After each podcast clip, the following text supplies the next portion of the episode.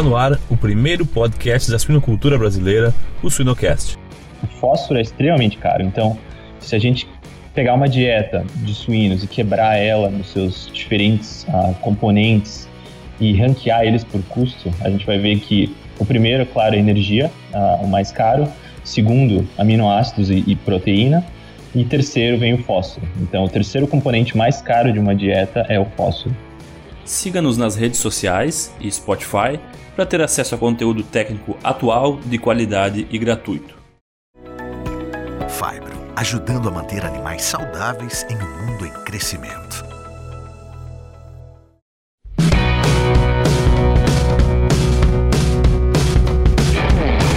Olá pessoal, meu nome é Jamil Facim e o Sinocast de hoje chega através do apoio dos parceiros MSD Saúde Animal, Everypig e Fibro. No episódio de hoje, para falarmos sobre fitase, muito além do fósforo, temos a honra de receber o médico veterinário Dr. Henrique Semin. Olá Henrique, tudo bem? Tudo bem, Jamil, contigo? Tudo certo, tudo certo. Muito obrigado aí pelo, por participar aqui conosco no Sinocast. Eu que agradeço o convite, Jamil. Para mim é uma, uma honra participar. Gosto muito do trabalho de vocês e fico feliz em poder acrescentar. Excelente, excelente. Henrique, para quem não te conhece, nos conta um pouquinho da tua trajetória na sinocultura. Beleza, Jamil. Bom, eu me formei em, em veterinária na URGS em 2013. Aí eu fiz mestrado uh, em nutrição de aves, também na URGS, entre 2014 e 2016. Uh, e aí, na sequência, na metade de 2016, eu vim para os Estados Unidos uh, ah, para fazer meu doutorado em nutrição de suínos na, na Kansas State University entre 2016 e 2019. Aí, depois de terminar o doutorado, ah, eu comecei como nutricionista de suínos na, na Fix, que é uma empresa de nutrição, e a gente produz desde premix até ração completa. E a gente tem aí 25, 26 fábricas ah, espalhadas pelos Estados Unidos ah, e também nosso próprio centro de pesquisa. Então, o meu trabalho envolve a parte de suporte técnico e eu me envolvo também na pesquisa, que eu gosto bastante. A suinocultura de precisão não é mais o futuro, é o presente. Everpig, porque a saúde em tempo real do seu rebanho dita o sucesso de suas finanças. Acesse www.everpig.co/suinocast. Show de bola, show de bola. É, eu acho que fomos felizes então uh, em, em, te convidar porque uh, a gente, num olhar de um não nutricionista, a fitase às vezes parece uma. Ah, eu, eu, o pessoal pensa, ah, é uma enzima que se adiciona à ração, né? E já entrando na parte técnica, assim, já falando sobre a fitase propriamente dita, Henrique, por que, que a gente usa a fitase? Bom, Jamil, eu acho que para responder essa pergunta a gente precisa entender primeiro sobre o fitato e sobre fósforo. Um, então, o fitato nada mais é do que a forma que as plantas armazenam fósforo. Então, se a gente olhar para a estrutura química do fitato, ele nada mais é do que um anel com seis carbonos, que a gente chama de inositol, ou mil-inositol, e ligado uh, a esse anel, existem então seis moléculas de fósforo. Então, por que, que isso é importante para um, um nutricionista de monogástrico, seja ele de suínos ou aves? Existem aí alguns uns três ou quatro fatores que a gente tem que manter em mente. Uh, primeiro, e provavelmente um dos mais importantes, é que os monogástricos, em geral, têm uma capacidade bem baixa de digerir o fitato e utilizar aquele fósforo fítico, o fósforo que está ligado ao fitato. E uh, isso é extremamente importante porque o fósforo é extremamente caro. Então, se a gente pegar uma dieta de suínos e quebrar ela nos seus diferentes uh, componentes e ranquear eles por custo, a gente vai ver que o primeiro, claro, é energia, uh, o mais caro. Segundo, aminoácidos e, e, proteína. E terceiro vem o fósforo. Então, o terceiro componente mais caro de uma dieta é o fósforo. E além disso, a fonte de, de fósforo inorgânico que a gente usa bem comumente nas dietas, principalmente o fosfato monocálcico, é uma fonte uh, não renovável e tem também um pouco de competição com outras indústrias, então o que contribui ainda mais para a elevação dos custos dessa, dessa fonte de fósforo. Um terceiro item que a gente tem que manter em mente é que o fitato é uma molécula extremamente reativa, Jamil. Se tu olhar para a molécula do fitato, ela tem 12 locais que podem ser uh, dissociados dependendo do pH. O que isso quer dizer é que uh, tem 12 locais na, em cada molécula de fitato que podem carregar uma carga negativa. Então, tu imagina aquela molécula de fitato entrando no estômago de um suíno, aí vai ter um pH aí entre 2 e 4, ela já vai ter aí pelo menos 3 ou 4 cargas negativas.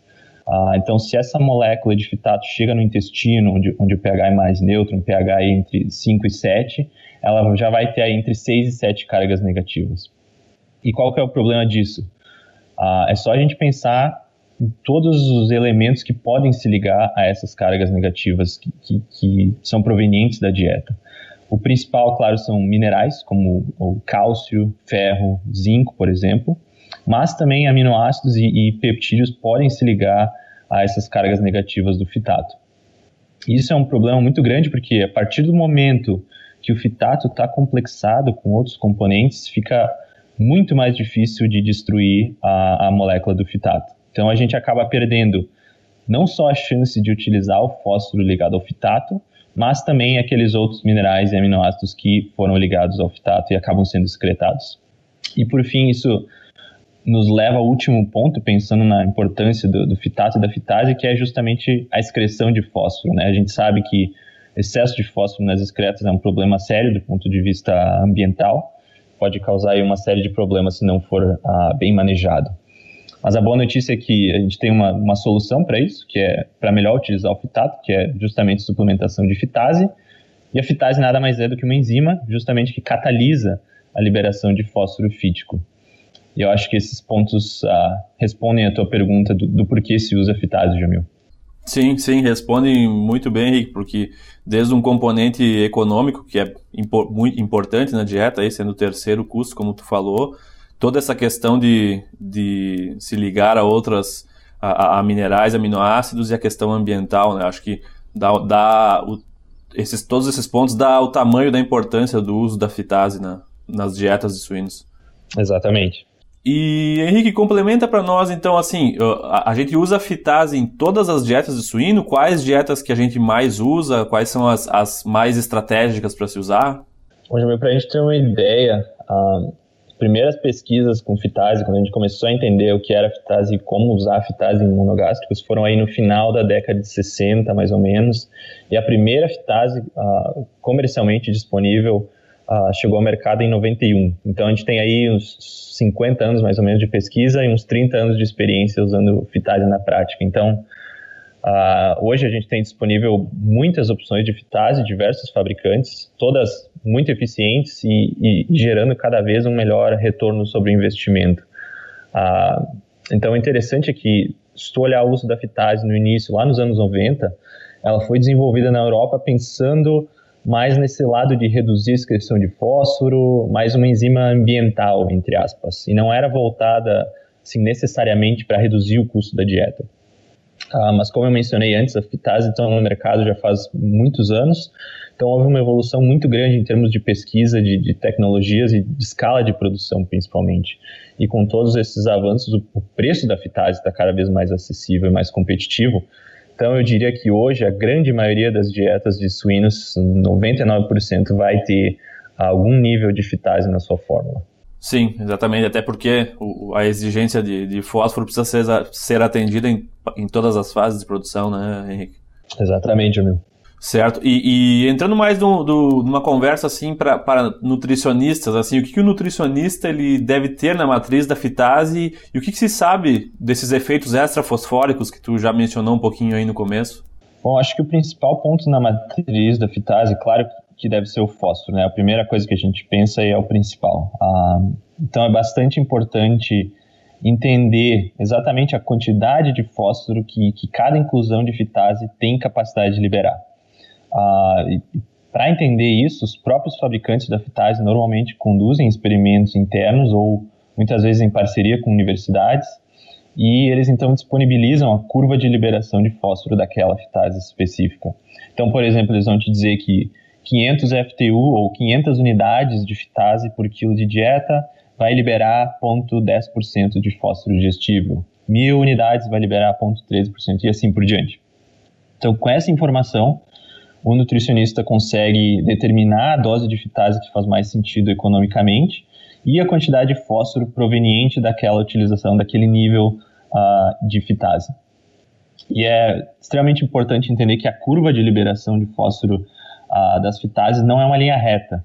Uh, ela segue aí um retorno diminutivo e ela atinge um platô a partir do qual o nível de fósforo liberado não aumenta ou aumenta muito pouco. Então é muito importante para o nutricionista entender uh, esses fatores. E quanto aos os efeitos extrafosfóricos, Jamil, uh, é interessante tu observar as, as pesquisas ao longo do tempo. No início, o objetivo era bem claro, era simplesmente quantificar quanto de fósforo aquela fitase liberava. Mas o que, o que os pesquisadores observaram foi que havia um efeito além do fósforo, ah, que era difícil explicar, ou seja, um, um, efeito maior do que aquele que era esperado pela liberação do fósforo.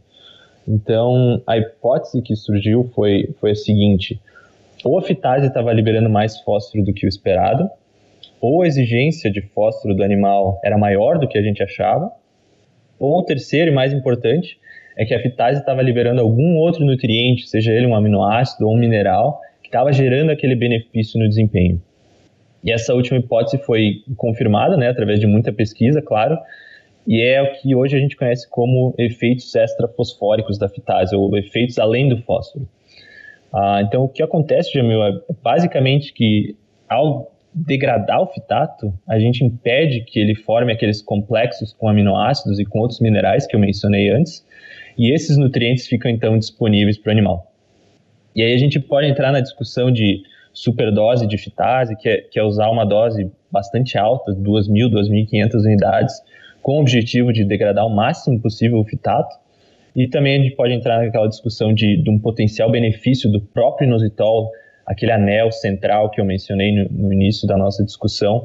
Tem alguns trabalhos mostrando que ele pode também beneficiar o desempenho dos animais. Mas eu diria que, de maneira geral, Jamil, ah, bastante comum e bastante importante que, além do fósforo, também se use na matriz da fitase ah, valores para aminoácidos e outros minerais, especialmente o cálcio. Já pensou estar no top 1% da suinocultura?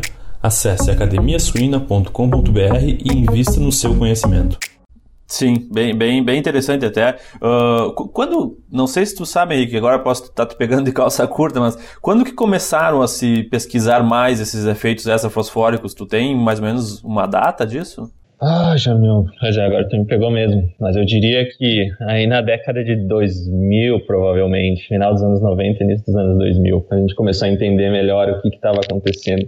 E hoje, se tu olhar na literatura, e até os próprios fabricantes da fitase, eles já te dão toda a matriz dela, quanto que cada unidade de fitase vai liberar, por exemplo, de lisina, de metionina, de todos os aminoácidos. Então a gente tem muita informação, uma informação bem completa uh, de como deve ser a matriz de cada fitase.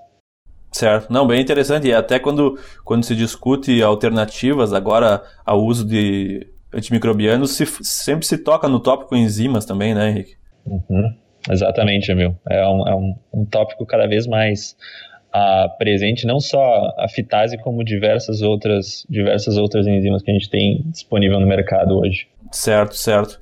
E, bom, acho que até, até para a gente escolher esse tema, né, Henrique, a gente levou em conta a questão do custo, né? Porque como a gente vai escolher um tema pela, através da sua importância, e eu acho que a questão da, do custo do, do, que o fósforo gera na dieta faz a gente escolher esse tema da fitase.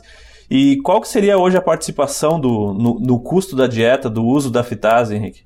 Bom, como eu mencionei antes, uh, o preço da fitase hoje é extremamente competitivo uh, e, de modo geral, vale muito a pena utilizar. Uh, eu fiz um exemplo rápido aqui com nossos preços atuais, uma dieta de terminação, e eu diminuí o custo em mais ou menos 2 dólares por tonelada, usando 600 FTU, ou 600 unidades de uma fitase, usando só cálcio e fósforo na matriz.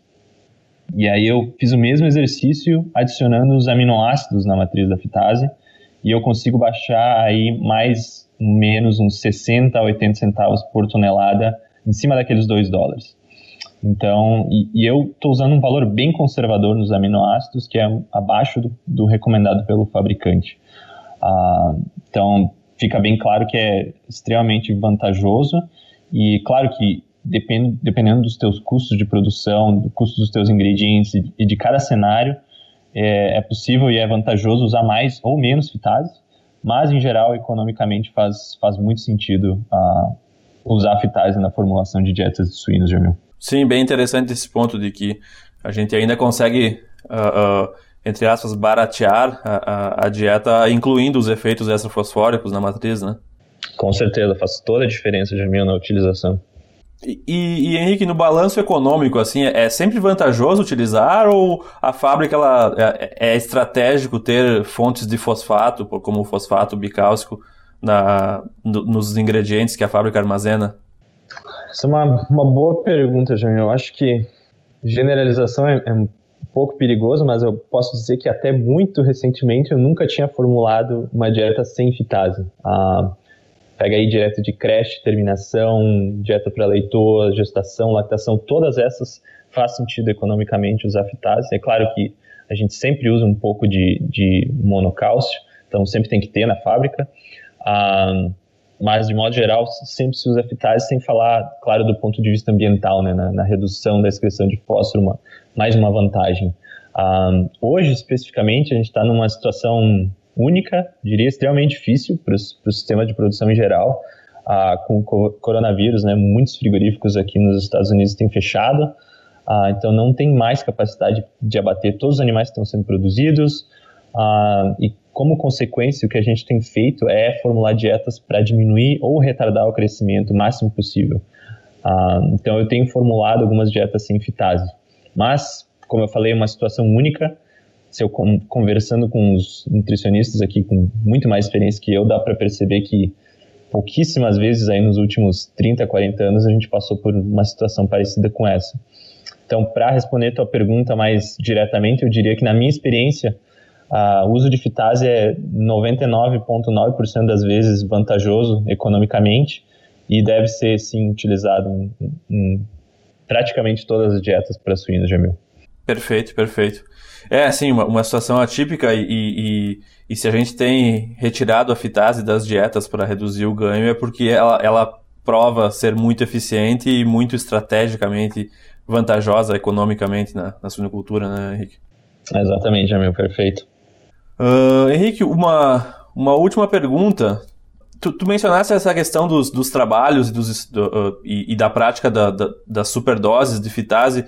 O que que tu, tu tem, assim, em mente do, do, da onde que se provou, assim, em quais áreas que se provou ser uh, uh, bom o uso de, de, dessas superdoses, por exemplo, ah, funciona melhor em leitoas em crescimento, em, em reprodutores, em leitões em tal fase?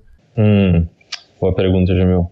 Eu acho que os trabalhos que mostram resultados mais consistentes, eu diria que é na fase de creche, principalmente nas, nas primeiras duas, três dietas aí na creche e então esses trabalhos testaram aí normalmente o que se avalia é níveis crescentes de, de, de fitase aí, até 2.000, 2.500 FTU e se observa um efeito bem interessante na, na creche em questão de ganho de peso em questão de conversão alimentar. Tem alguns trabalhos também com terminação que mostram os efeitos, mas eu diria que na prática uh, bastante comum se fazer superdose de fitase na creche, na terminação não tanto, e gestação e lactação. Não sei se eu vi alguma coisa, Jamil. Recentemente eu vi um trabalho uh, realizado pela K-State, onde eles usaram doses extremamente altas de fitase para gestação e observaram aí uma tendência a reduzir a duração do parto. Então é uma coisa difícil, né, da gente entender, a gente entende muito pouco, mas só para dar um exemplo de, de, como a fitase pode estar tá sendo utilizada de maneira estratégica em outras áreas também. Ah, mas com certeza precisa muito mais pesquisa nessas, nessas outras áreas para entender melhor. Interessante, não, bem interessante mesmo, Henrique. E não sei se a gente já, já falou, acredito que não, qual que é a origem da fitase? Ela é uma, ela é uma fonte renovável, produz em laboratório, da onde vem a fitase? É, a fitase, Jamil, ela tem uma origem, ela pode ser produzida por um fungo ou por uma bactéria. Ah, eu diria que hoje todas que eu consigo pensar têm, têm uma origem bacteriana. Ah, então é um organismo aí geneticamente modificado para otimizar a produção de fitase. Então, sim, é uma fonte uh, renovável e, como eu mencionei anteriormente, está cada vez esse mercado é cada vez mais competitivo. Tem aí pelo menos 10 empresas bem grandes focadas na produção de fitase, uh, o que só beneficia o, o, usuário final, né, em termos tanto da tecnologia, dos avanços, como também pela questão do, do preço cada vez mais, uh, um, um custo-benefício cada vez melhor para o usuário final. Em busca de novas oportunidades no mercado da suinocultura, acesse swinehunters.com. Perfeito, perfeito, Henrique. Não, acho que deu para entender bastante, tanto para quem não é muito ligado à nutrição, como para os nutricionistas que nos escutam. Acho que é um, um tópico bem interessante e que eu, por não ser nutricionista, me interesso bastante. Que bom, Jamil.